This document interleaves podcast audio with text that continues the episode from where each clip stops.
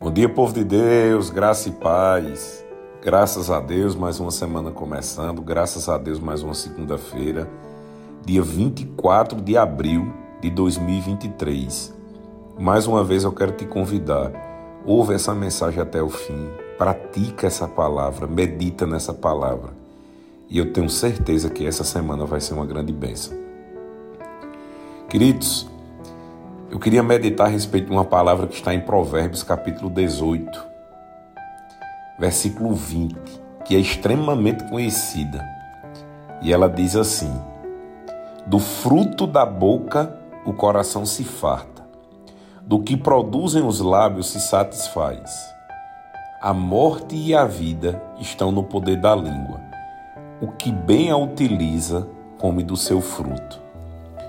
Muitas vezes nós falamos muitas coisas e eu queria te convidar a pensar antes de falar.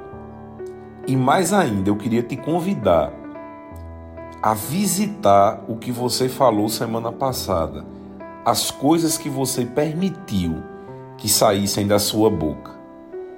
Queridos, existe um poder tremendo no falar, no que sai da nossa boca do que nós permitimos que saia.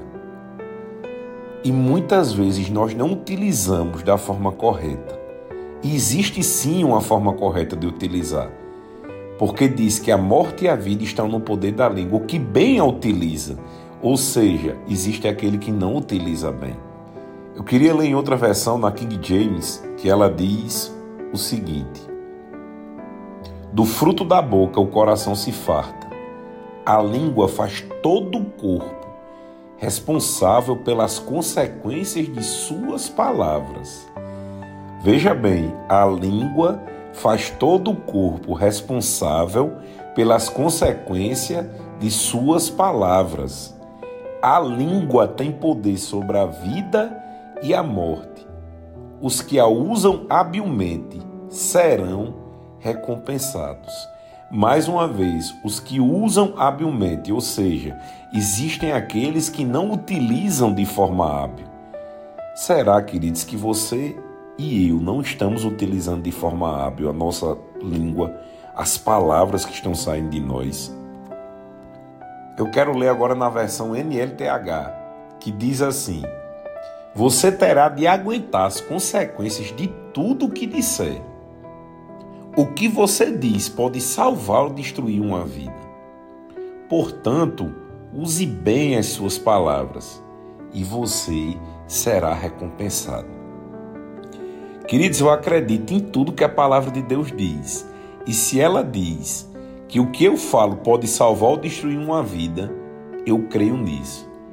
E ele ainda diz: use bem as palavras e você será recompensado.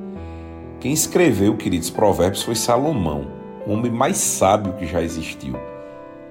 Então, ele não falou à toa, é porque de fato existe um poder nas palavras muito fortes. E eu queria te convidar para que nessa semana não somente você medite no que você anda dizendo, mas que você não permita que saia da sua boca nada que não seja fé, nada que não seja da vontade de Deus que não saia da sua boca palavras feias, que não saia desgraça, que não saia morte da sua boca, mas que saia a vida, que saia a abundância, que saia a graça, que saia a palavra e o poder de Deus. Mas como é que você pode fazer isso? Como é que eu posso fazer isso? Nos enchendo da palavra de Deus. Com isso, tudo o que sair da nossa boca será a vontade de Deus. Por isso nós devemos estar cheios da palavra de Deus. Queridos, que possamos falar vida, que possamos exalar a vontade de Deus. Mateus 18, 18 diz assim: Digo-lhes a verdade, tudo o que vocês ligarem na terra terá sido ligado no céu, e tudo o que vocês desligarem na terra terá sido desligado nos céus.